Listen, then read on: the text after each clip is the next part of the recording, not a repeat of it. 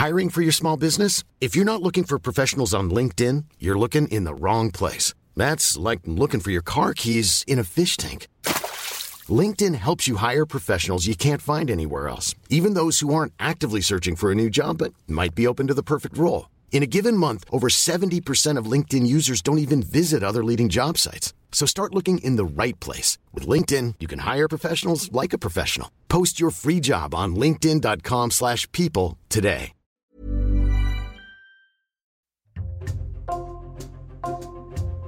Bonjour, c'est Jules Lavie pour Code Source, le podcast d'actualité du Parisien.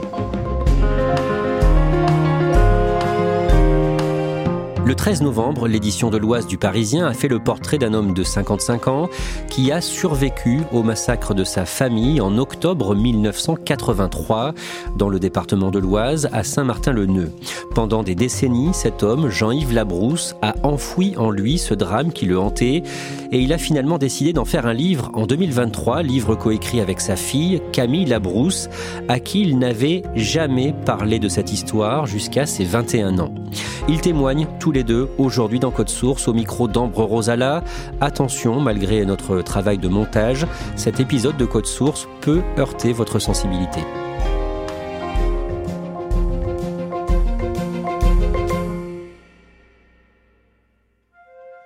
Jean-Yves a 55 ans et Camille en a 26. Je ne les rencontre pas en même temps, mais ils ont tous les deux accepté de me raconter l'histoire de ce livre qu'ils ont écrit ensemble. Camille est née à Beauvais, dans l'Oise, en 1997. Elle a une petite sœur, Carlotta. Leur père Jean-Yves est multidis, c'est-à-dire qu'il souffre de plusieurs troubles cognitifs en même temps. Il a des difficultés pour lire, appréhender les nombres, maîtriser l'orthographe et aussi pour effectuer certains gestes. Il travaille beaucoup, mais c'est lui qui emmène ses filles à l'école tous les matins. Camille et lui sont très proches. Tous les soirs, il me disait une histoire à voix haute. Et euh, il avait son du coup sa diction bien à lui. Et ça c'était notre rituel euh, bah, quand j'étais vraiment toute petite pour le coup quand je ne pouvais pas encore lire mes propres histoires. Et il y avait toujours un moment d'échange autour de l'histoire pour un peu débriefer un peu réfléchir sur la morale etc et donc ça c'était des super beaux moments toujours autour de la culture. Le week-end il nous amenait toujours au musée euh, on allait en, vacances, c'était même plutôt un marathon de musée que, que des vacances. mais donc on avait vraiment ce, cette relation autour de, la découverte et euh, l'échange. On parlait, mais vraiment de tout, quoi, d'argent, de, politique, de tous les sujets qui peuvent être tabous dans notre famille. Et, euh, ça, c'était une relation très très ouverte avec mon papa. La seule chose dont il ne parle jamais, c'est de la famille de son père. Camille n'en sait presque rien. Elle côtoie ses grands-parents paternels, mais la petite fille ne sait pas que ceux qu'elle appelle papy et mamie ne sont en vérité pas les parents biologiques de Jean-Yves. Et il ne lui parle jamais de son enfance. Régulièrement, Camille rend visite à son arrière-grand-mère paternelle. Et quand elle a 8 ans, elle remarque chez elle une vieille photo sur laquelle elle reconnaît son père quand il était enfant. Chez mon arrière-grand-mère, il y avait un énorme tableau avec mon père et des gens inconnus autour. Et donc forcément, quand j'ai commencé à être en âge de raison, euh, j'ai posé des questions. C'est qui ces gens? Et là, on m'a dit, euh, un petit peu dans la panique, euh, c'est les parents de papa. Ok, mais du coup, euh, c'est qui les parents de papa si j'ai déjà des papis mamies Et là, on m'a dit, ah ben non, en fait, euh, bon, les papis mamies que toi tu appelles papy mamie, en fait, euh, c'est des tuteurs qui vont accompagner ton père quand il a perdu sa famille. Mais il a perdu sa famille comment? Et là, on m'a dit, bah, en fait, c'est un accident de voiture, il a perdu toute sa famille dans un accident de voiture. Alors, j'essaie de comprendre pourquoi mon père, lui, il est toujours là, alors que tous les gens sur la photo, ils ont disparu. On me dit que selon l'interlocuteur à qui je pose la question. Parfois, c'est parce qu'il n'était pas monté dans la voiture. Parfois, c'est parce que euh, il s'est sauvé, il a réussi à, il était le seul rescapé de l'accident. Et donc, en fait, ça va créer quand même quelque chose d'étrange, en fait, autour de ce tableau, autour de ces questions où je sens bien que même dans le non-verbal, il y a quelque chose d'étrange, que tout le monde n'est pas à l'aise avec mes questions. Mais c'est pas quelque chose qui me tracasse énormément à l'époque. Camille grandit sans trop se poser de questions sur le passé de son père.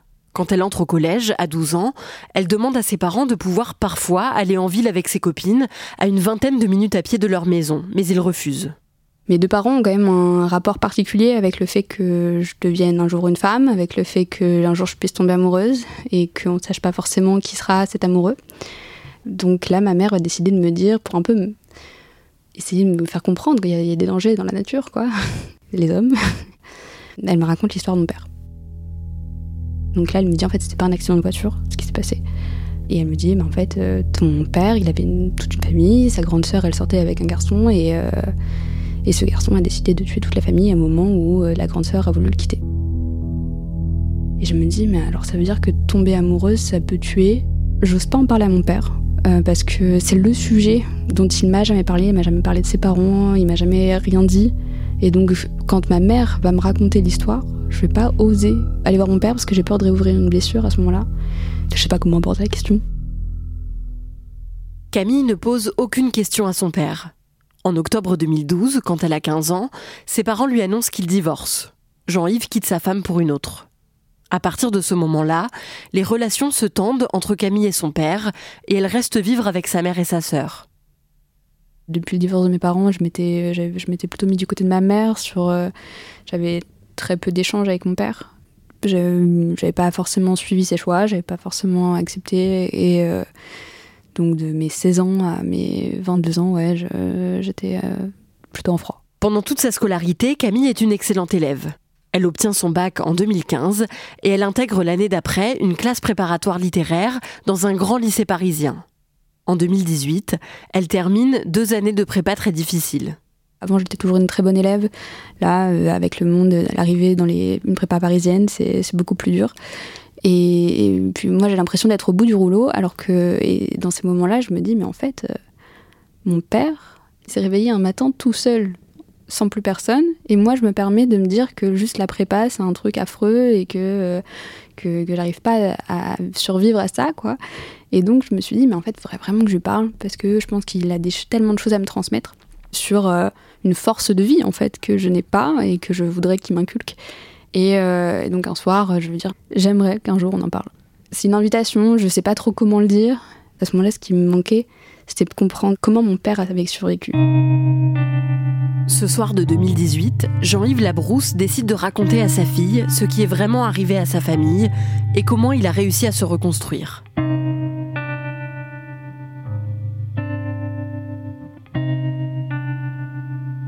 En 1983, Jean-Yves a 15 ans.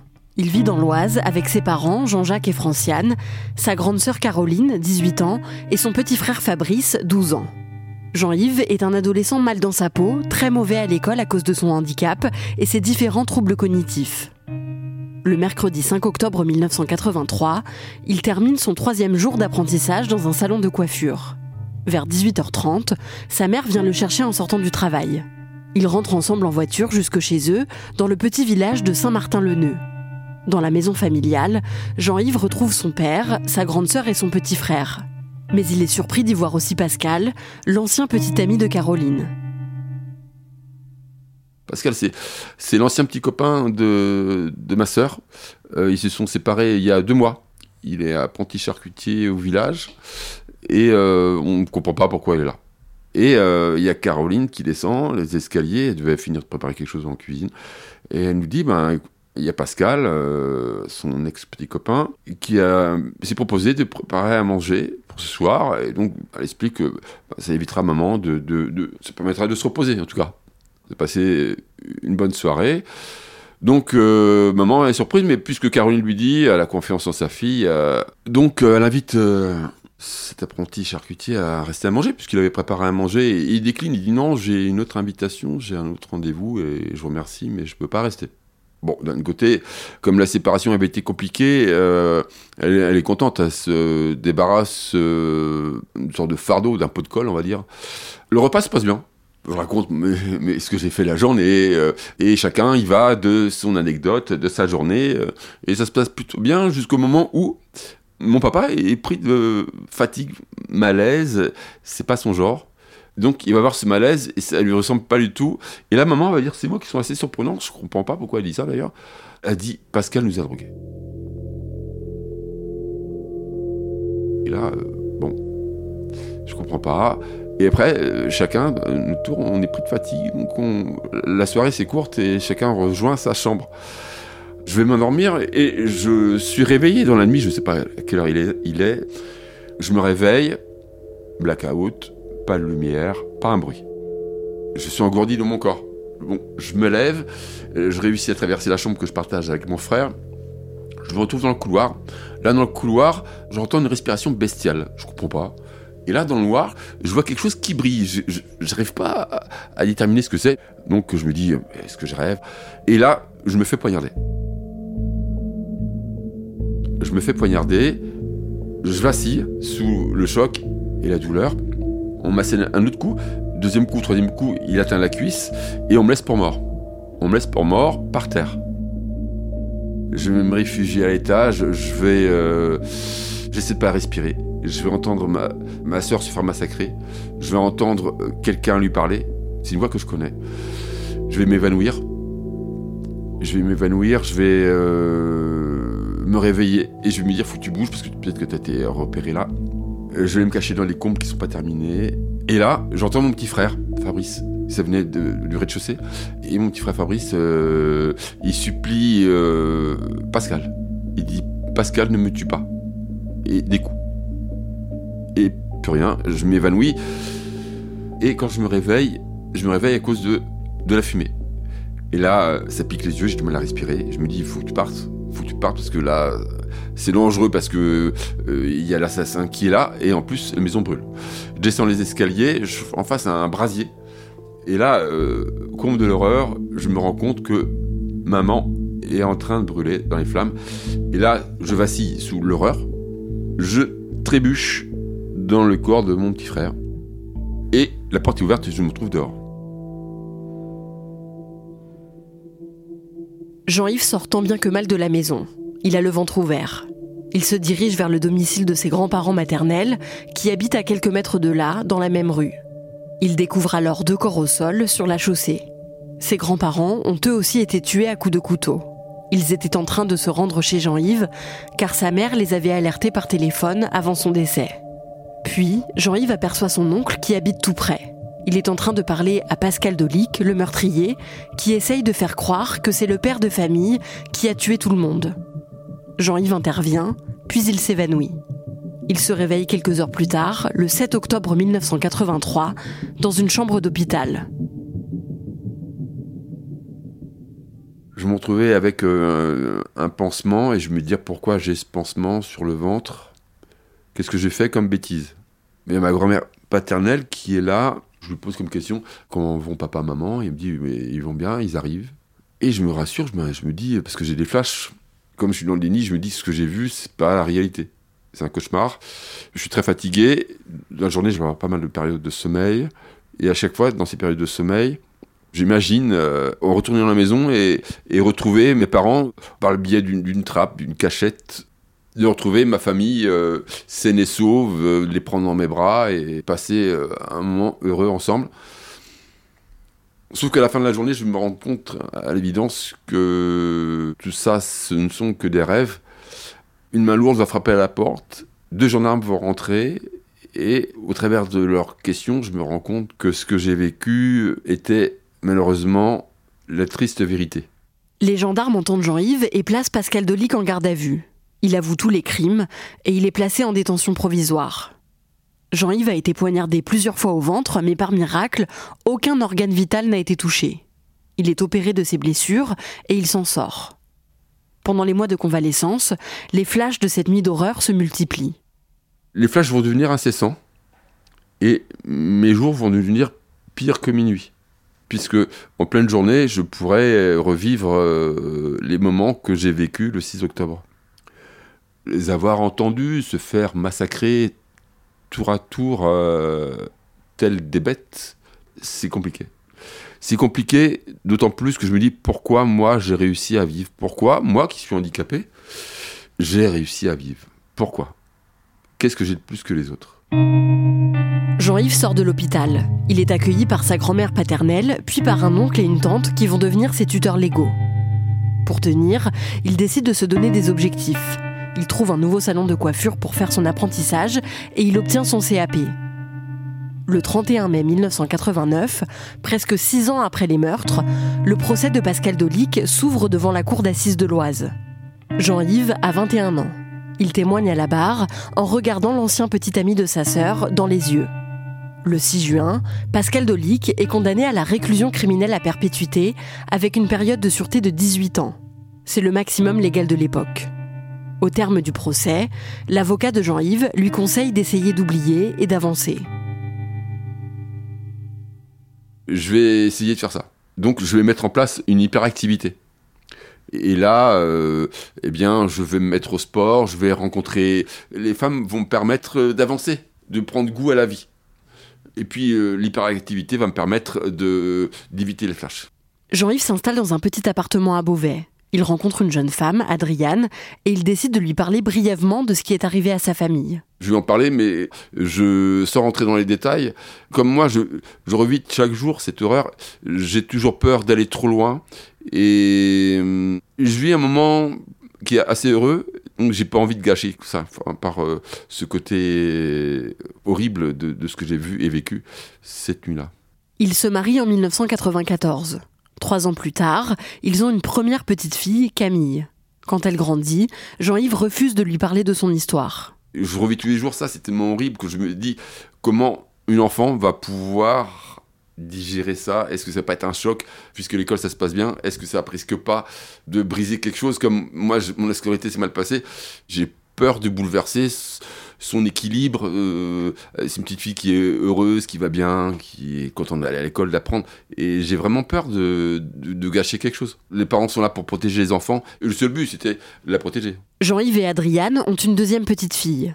En 2005, Pascal Dolic sort de prison après 19 ans de détention. Et Jean-Yves a peur qu'il vienne s'en prendre à ses enfants.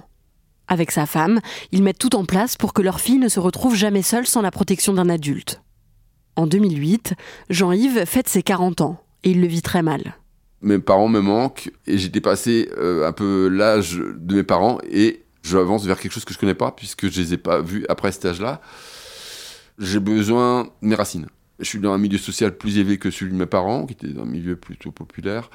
J'ai l'impression de m'être perdu je vais rencontrer une femme et je me dis je peux pas tromper ma femme parce que c'est je vais à l'encontre de toutes mes valeurs euh, fidélité et tout ça je me dis que je suis un père indigne, qu'est-ce que je vais faire subir à mes enfants? C'est très compliqué, mais des idées noires arrivent, j'ai des idées de, suicide. Donc, euh, comme après le décès de mes parents, où je me suis accroché au cou euh, de jeune fille, enfin, sans se figurer, eh bien là, je vais m'accrocher au cou de cette femme et euh, essayer d'avancer, continuer à avancer, pas perdre pied.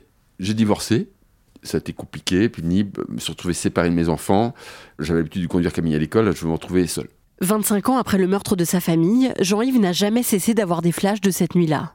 Il fait une dépression en 2015, il est arrêté et commence une psychothérapie. Je vais voir un psychiatre. Euh, je dis, voilà, il faut, vraiment, euh, il y a vraiment un gros problème. Je fais un gros travail sur moi. Je commence un gros travail sur moi que je n'avais jamais fait. Je me rends compte que j'avais voulu porter sur mon dos tout ce poids de la disparition de mes parents. Et je me dis que là, euh, il faut faire quelque chose. Je ne peux pas continuer comme ça. Et un soir, je vais être invité au restaurant avec Camille. Et Camille va me dire, papa, est-ce que tu pourrais me parler de ton histoire?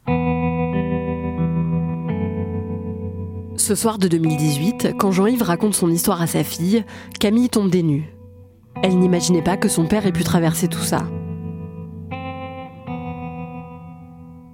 C'est affreusement dur à entendre parce que je vois pour la première fois mon père me raconter et revivre chaque instant. Et ça, c'est dévastateur sur le moment. Il y avait euh, l'image, moi, d'un père qui était volage, qui n'avait pas su être le père du foyer. Je ne me rendais pas compte, en fait, de tout ce qu'il avait traversé pour en être là où il était. Et donc, en fait, en ayant tout ce, ce recul, ça donnait une perspective à sa vie qui était complètement différente. Sur le coup, j'essaie de prendre sur moi, je vais vraiment, je vais pas pleurer devant lui. Je me dis, la seule chose que je dois être, c'est juste être forte pour l'écouter à ce moment-là. Camille est bouleversée par l'histoire de son père. Elle rentre chez elle le soir même et s'effondre en pleurs. Cinq ans plus tard, le 1er février 2023, elle reçoit un SMS de Jean-Yves. Il lui dit qu'il voudrait publier un livre pour raconter son histoire. Et euh, il me dit bah, Je crois que tu es la seule personne à qui je fais assez confiance pour écrire mon histoire. Et je crois que ce serait une super belle aventure aussi pour nous deux en tant que père et fille. Sur le coup, je vois le message, moi je, je dis non. Ça m'effraie parce que je me rappelle l'état dans lequel j'étais la première fois quand il m'a juste raconté des bribes de son histoire. Et euh, du coup, au début, je dis non. Et après, en fait, je me rends compte qu'il y a non seulement du coup un une main tendue de mon père, que j'ai envie quand même d'attraper, mais qui a aussi un énorme travail aussi sur un sujet que j'ai pas essayé de comprendre, qui est celui de qu'est-ce que factuellement est l'histoire de ma famille, qu'est-ce qui s'est passé, vraiment remettre un contexte. Camille finit par accepter. Elle décide d'écrire ce livre avec une amie à elle qui est journaliste, Constance Bostoen. Le 26 octobre 2023, L'écho des ombres est publié aux éditions Mareuil. Jean-Yves et Camille sont interviewés dans plusieurs médias à l'occasion de la sortie du livre. J'ai vu mon père euh, s'illuminer, vraiment, prendre possession de son histoire. Je le revois sortir de BFM la première fois, enfin de notre premier plateau, et rayonner. Mon père est plutôt euh, quelqu'un de pas très sûr de lui. Et là, je le sentais fort. Enfin, il était vraiment, je, suis maître de mon destin et je suis fort. Euh, ça m'a permis de poser mes bagages et pouvoir être plus léger, aller mieux. Ça a permis d'accueillir les flashs, de les accueillir, que ce ne soit plus une terreur. Quand je vois, je dis bonjour maman, bonjour, euh, bonjour euh, Fabrice, bonjour Caroline il y a eu un côté thérapeutique.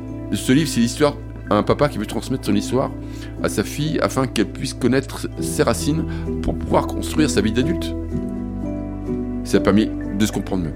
Oui, bien sûr, ça a permis de se comprendre, de se rapprocher un peu, bien sûr. Il y a ce je te comprends qui est dans notre regard et dans nos mots, et ça, c'est fort aussi entre nous.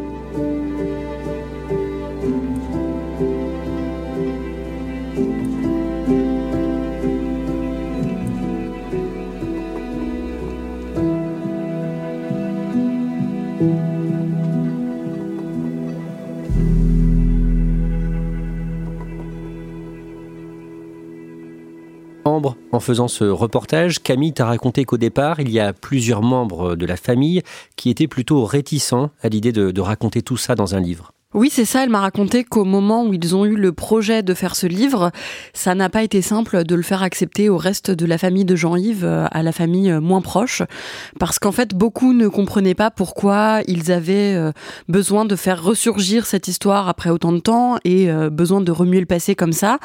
Et beaucoup aussi avaient peur qu'avec ce livre, Pascal Dolic, le meurtrier, s'en prenne à Jean-Yves ou à sa famille.